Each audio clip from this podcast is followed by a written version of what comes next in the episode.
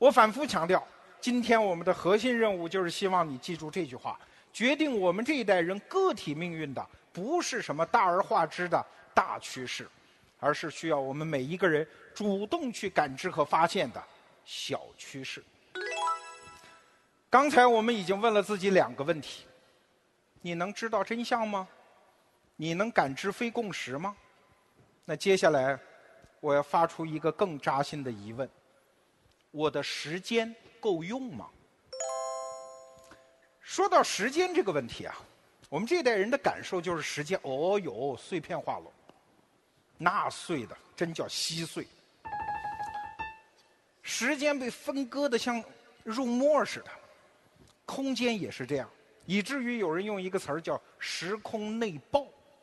来解释我们这个时代，确实啊，小说变成了段子吧，专辑变成了单曲吧，大片儿变成了短视频吧，站台上的深情的拥别变成了微信里面的常联系。我们这一代人连离别这种感情都丢掉了，跟谁在微信里都可以随时对话的。我们就拿拍照片这件事情来说。原来我们小时候拍照片你从拍下来到把它给洗出来，怎么得五天吧？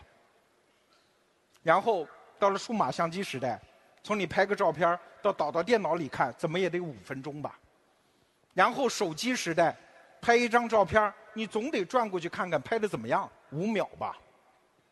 看我们赞助商植入又来了，特别好，不是好东西，真没有机会赞助我们的。这是 vivo 的 next 双面屏手机。你想，人家工程师为什么有这个创意啊？他们就是想帮我们节省时间啊！你找人帮你拍照片女孩都有这样的感受哈，让别人给自己拍照片拍的一塌糊涂。现在有了双面屏手机，你在对面就能看见那个取景啊。你得到一张好照片的时间变成了零秒。这个世界就在这样滚滚向前去迭代。著名的出版人，也是我个人特别尊重的一位老师，方西老师。他今年告诉我一个词儿，叫“摸机率”。什么词儿呢？不要想歪了。摸机率是衡量一次会议质量的重要标准。一个小时的会议，你会摸几次手机呢？过去我们夸一个会议开得好，我们是说全程无尿点。将来我们夸一个会议开得好，请注意，大家记住这个词儿，叫全程不摸机。这个时代我们都在感慨，从岁月静好变成了岁月金黄。扑面而来的信息我们受不了，砸到了我们接不住，所以很多人创造了一个词儿，叫信息过载。太多了，受不了了。听起来好像很有道理哈。我们这一代人，好像这个世界正在变得快速、浅薄、嘈杂、凌乱。但这个问题啊，不能深想。一深想，你会发现根本立不住。为什么？因为我们不说别人，我们就说咱们中国人。中国历史上第一个说信息过载的人是谁？是这位，叫庄子。原文不是这样啊，原文叫“无声也有涯，而知也无涯，以有涯随无涯殆矣”。意思就是说，知识多，人生短，跟着学就会挂呀。信息过载，那哪是我们这代人遇到的问题？庄子那个时代连纸都没有，能有几本书，他都觉得学不过来。所以信息过载，什么信息时间碎片化，根本就不是个问题，习惯了就好。万维刚老师有一个判断：什么叫信息过载啊？就是你对这儿不熟，你到陌生的地方，你就觉得眼花缭乱；一个从来没逛过的商场，你就觉得看不过来。这和当年刘姥姥进大观园是一模一样的，没有什么稀奇。如果在你熟悉的地方，有什么信息过载啊？有什么信息负担过重啊？在座的各位，你们都有自己熟悉的行业，我们不妨扪心自问：过去一年，二零一八年一整年，在你的行业里出现的，你觉得哎呦，真好，写的真有洞察的文章，你觉得有几篇啊？那个数字绝对不会多到了你看不过来的程度。有什么信息过载可言呢？所以很多人夸大了时间问题在我们这一代人生命中的真实的分量。所以关于时间，什么信息时间不够用，这不是个真问题啊，也不是我们今天这一部分想说的问题。时间对我们这代人来说确实是个大问题，但它不是不够用。而是太长了，尝到了我们没有为它做好准备，这才是大问题。此话怎讲？二零一八年，有一位生命科学家，浙江大学的教授王立明，他告诉了我这么几个事实：二零一八年，九价 HPV 疫苗在国内上市，这意味着宫颈癌这种癌症可以通过。疫苗来预防了。二零一八年，进口抗癌药物的关税减到了零，意味着中国人以后买抗癌药更便宜。二零一八年，两位科学家因为在免疫疗法方面的贡献，获得了今年的诺贝尔奖。他就是治疗癌症的。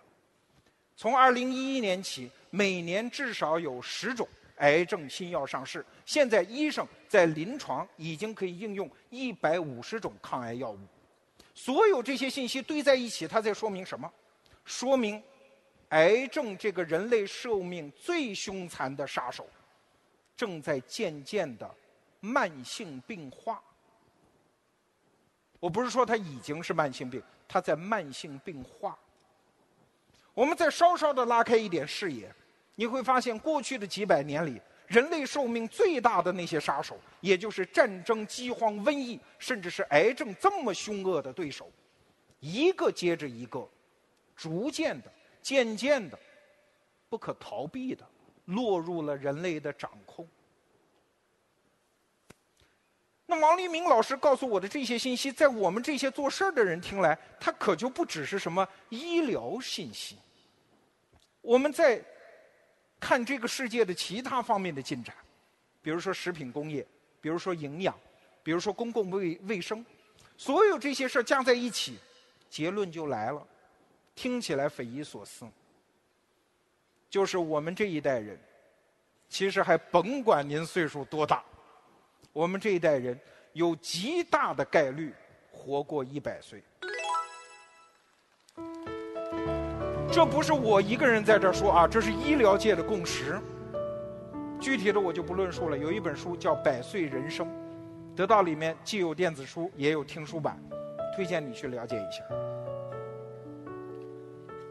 所以回到我们刚开始问的那个问题，我们这一代人面对时间问题吗？面对啊，什么问题？太长了，这么充分的时间，其实我们这一代人为他做好了准备吗？没有啊。比如说我自己，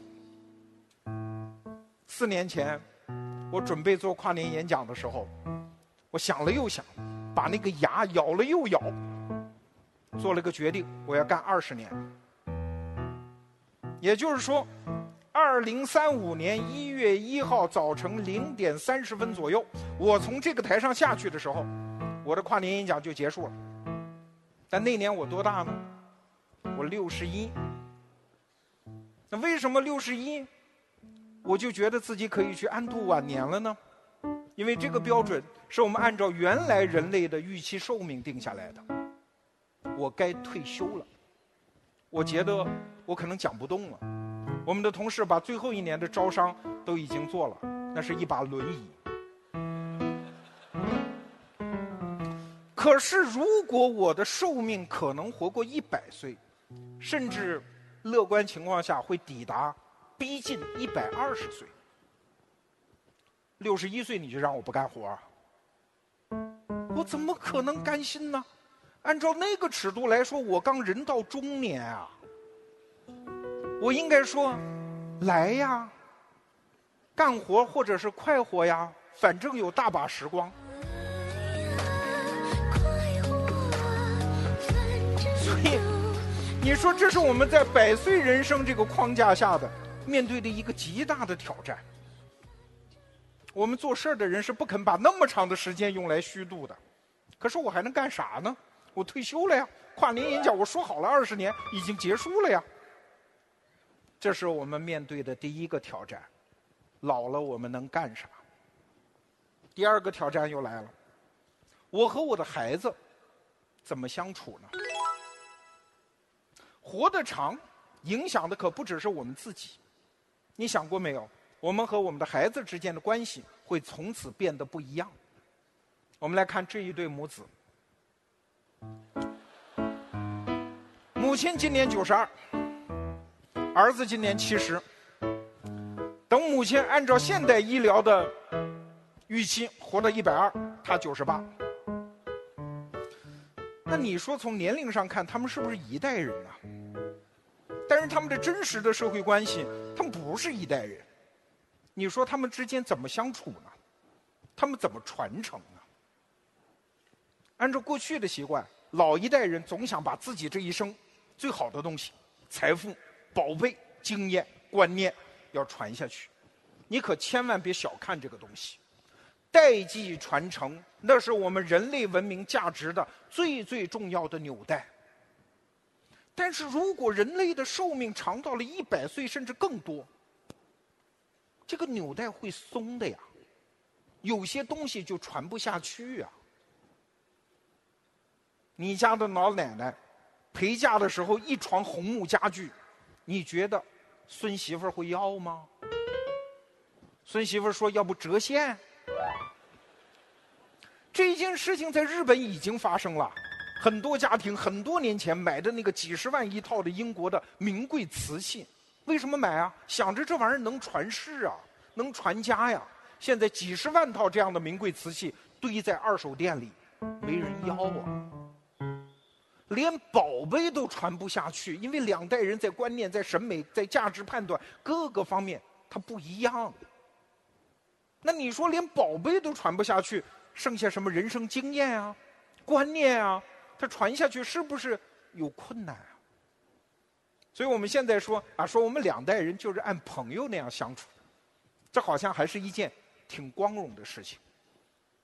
但是到了我们老的时候。如果我们没有能力和孩子像朋友那样相处，事实上我们就没法相处。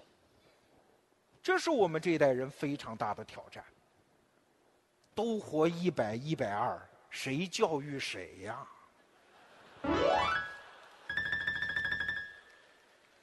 所以有一句话，每个人对未来都有一些计划。泰森说。你会有自己的一个计划，直到一拳打在脸上，您的计划全会变。我们接着说第三个挑战，婚姻这事儿会重新定位。你就想吧，你要跟人活那么长，跟人过那么长，你那个结婚证你扯不扯得下去？这事儿你可得想仔细了。我们中国人现在两代人之间经常会为你结不结婚有争论。你还真以为争论的本质是要不要结婚呢？是婚姻这件事情在我们生命中的意义在发生变化。过去，结婚是啥？结婚是一个人成年的第一件事儿。你一个人你都没结婚，你都不是社会的合格细胞。你怎么社会化？你怎么跟人打交道？你过年上谁家串门在广东地区，你每年都得领红包，而现在的年轻人可不是这么想的。婚姻是我成年的第一件事儿吗？啊不，那个时候我事业也没定，人生轨迹也没定，我喜欢谁我也不知道，我怎么能贸然结婚呢？我爱什么样的人，跟谁要过一辈子，我还没想清楚，我结啥婚呢？所以婚姻。是把自己整理好的最后一件事儿。真正的争议是在这儿，是婚姻到底在我们的生命中扮演什么样的角色？所以以后啊，我给大家建议一个词儿，用于两代人的沟通。这个词儿叫“顶石婚”。什么意思？就是现在年轻人概念中的婚姻，是整座建筑都建完，就差最后一块拱顶石。这块拱顶石安放上去，就证明着这座建筑落成了，可以使用了。从此你屹立在世间了。所以婚姻以后不要扯什么金婚、银婚、钻石婚，咱们每个人要的是一桩顶石婚。这是我们要跟父母一代沟通的事情。再来下一个挑战，职业也会发生变化。现在年轻人毕业了，往往想的都是我进入一个行业啊。每一个行业都是一座大山啊，我从山顶下往上爬，这是每个年轻人对自己未来的设想，所以才有那么多人对第一份职业那么在意，要进个好公司、大公司。也正因为如此，很多人在职场上是谨小慎微，即使犯了错误，他也不敢换赛道。但是，如果我们把人的寿命扩张成一百年，甚至是一百二十年，在这么大的坐标系上，我们再来看，第一份职业有那么重要吗？你进哪个公司，你父母真的要为孩子操那么多心吗？其实没有那么大的必要性。新坐标决定了我们的新人生。二零一八年，你可能看到过一则新闻，有一个收费站的女员工，因为收费站被裁撤，她说了一句话，很悲愤啊，说我都三十六了，现在除了收费，我啥也不会，我三十六了，我啥也学不会了，我什么都迟了，我这下半辈子可咋办？但是，二零一八年我也看了一本书，里面写到了一个老人，百岁老人，他也在后悔。他说什么？他说：“我现在特别后悔，六十岁那年没学小提琴。如果学了，我现在有四十年的演奏经验。你看，这是多么刺目的对比啊！一个三十六岁的人说自己来不及，一个一百岁的人。”后悔自己没有开始另一项人生任务，你会发现这不是有出息还是没出息这个对比，真正的对比在哪里？是两种寿命坐标下对不同境遇的感慨，切换坐标，切换我们对寿命的预期，你说多重要？下面我给大家介绍一位老人家，他叫江淑梅，六十岁。开始认字儿，七十五岁开始写作，今年八十二岁，出版四本小说，在文学界得了无数的奖。小说我都看了，写的是真好。他就是识字儿之后，突然看到了诺贝尔奖得主莫言的小说，说都是山东老乡，这个我也能写。就写了吗？我这不是在跟你们讲什么励志故事。我们这代人就是这个命。六十岁去上个大学，七十岁也许创个业，八十岁也许再学门手艺。我们这代人都会这样生活，不这样生活，难道等到一百岁我们再后悔吗？何苦来哉？我们这代人生命的长度足够我们讲好几个故事。我们这代人躺下之后，我们的碑文上一行字儿肯定写不下，你信不信？我特别希望刚才这一段，您能和您的父母一起看到。如果没看到也没关系，在优酷上这段视频一直可以看。我建议你放给他们看看。如果老人家很固执，或者没法被说服，那麻烦你一定要把下面这句话转告给他：种一棵树，最好的时间是十年前。那其次好的时间呢，就是现在啊。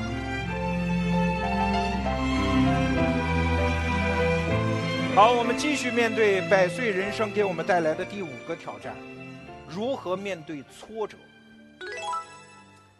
我们可以简单描述一下一个人的状况。这个人创办了一家公司，花了上百个亿，上百个亿哦，两座鸟巢，一座长江大桥，全部烧光，欠了好多好多债。他的债主有多少人呢？一千万人，而且刚刚被法院下了限制令，连飞机都不能坐。哎，你是不是觉得这人就完了呀？这辈子就走投无路了，就交代了。这个人我们都知道是谁，在二零一八年，他就是著名的创业者，OFO 小黄车的创始人戴威。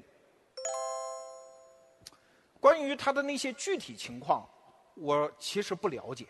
我在这儿也不是替戴维喊冤，我也不认识戴维。但是我觉得对这个问题，稍稍应该多一个理解的角度。您知道戴维今年多大吗？他九一年出生，二十七岁，多年轻啊！按照百岁人生这个坐标，他至少还有七十多年的生命，甚至更多。七十多年，那将近一个世纪呀，什么不会发生啊？所以不管今天戴维怎么样，咱都不能说他这辈子就完了。我们不敢说这个话。在百岁人生这个坐标系里，一个年轻人如果遇到了挫折，他可千万别只记得丘吉尔说的那句话，叫“永不放弃”。不，丘吉尔还有一句话，更值得他记住。他说：“这不是结束，甚至不是结束的开始，这只是开始的结束。”刚才我们一口气说了五大挑战，其实百岁人生给我们的最大难题是。当寿命那么长，我们选择做人生重要关头选择的标准会发生变化，这是最要命的。在那么长的人生时光里，我们做选择，它就不是眼下的利弊了，而是什么东西能够穿越时间。这位大家都认识，央视的原来的著名的主持人。张泉灵，他有一个著名的重新选择的故事。三年前，他从央视主持人的位置上退下来，然后转型做投资人，很成功。今年是二零一八年，我起了个心思，我跟他很熟哈，我想劝他再转型一回，能不能来我们的少年得到公司来干活？我想把他给请来，但是我动了这个念头之后呢，说实话啊，我心里又是有担心的。为什么？因为张泉灵太聪明，又那么有社会名望，那么多机会，他就算来了我们公司，他会不会全情投入的干呢？我心里没底。这个时候有一个朋友跟我说了一番话，说你放心，你就去找张泉灵去谈。他不答应便罢。张泉灵这种人，他聪明着嘞，他永远明白一个道理：他身上别的没有什么特别值钱的东西，最值钱的东西就一样，就是他如果当众做了长期承诺，他一定会遵守。所以啊，你去请张泉灵，你就放心去请，一直劝到他答应。答应的标志，就是他做了一个公开的长期承诺，就可以信。因为聪明人都是这么做人生选择的，他们知道什么东西会穿越时间。告诉大家一个好消息，我真的就去劝了，张泉灵真的就答应了。所以张泉灵是我们公司少年得到公司的董事长。刚刚就任，我是卸任了。他的这种行为模式，其实是什么？就是一句话，叫所有能穿越时间的东西，就该坚守；所有会被时间过滤的东西，该翻篇儿就翻篇儿。张泉灵就任少年得到董事长之后，他说，他研发了一个大杀器，一个杀手级的武器。当然，这要由他向全市场宣布。但是什么时候他向市场做长期的公开承诺的时候，我们就可以信他。这就是聪明人的行事方式。还记得刚才我一上场的时候提的那个问题吗？我们这代人时间够用吗？太够了。还记得我们定义的那个词儿吗？什么是小趋势？它是影响趋势的趋势，带来改变的改变。有什么趋势和改变比我们这一生有那么长的寿命更大呀？所以，这是我们这一代人生命中小趋势的最大发源地。其实这不是什么洞察，这只是我们这一代人要面临的一个事实。其实。我们很多人已经在按照这种长期的规划在生活，只不过你自己都未必意识得到。那这一段的最后，我来做个坏人，我来揭穿一个事实：有一个人，印象笔记的唐毅，他给我提供了一组对比，我们来看一下啊，大家对照一下。二零一八年的五月份。朋友圈里最热闹的事儿是菊姐，但是在收藏夹里收藏最多的文章是：记住这一千五百八十二个字，搞定思维导图。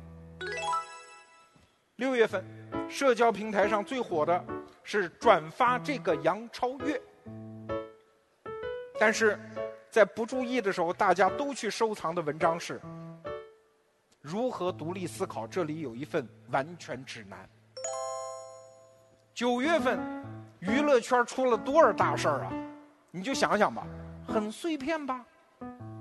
但是被收藏最多的文章是：如何真正把你的知识体系建立起来？三千字就给你说清楚。十月份，你的印象可能是大家都在掬一把热泪，缅怀金庸先生，但实际上有一部分人。偷偷的在收藏夹里收藏的最多的文章是：人生最重要的是建立自己的商业模式。不用再多说了吧，铁证如山吧。哎，听到这一组对比，你想到的是啥？不就是我们上中学时候那个讨厌的学霸吗？经常考一百分天天来说昨天晚上回家没学习。其他人我不知道啊，我做一个恶意的猜想。现在在听跨年演讲的人，你们都是这种人。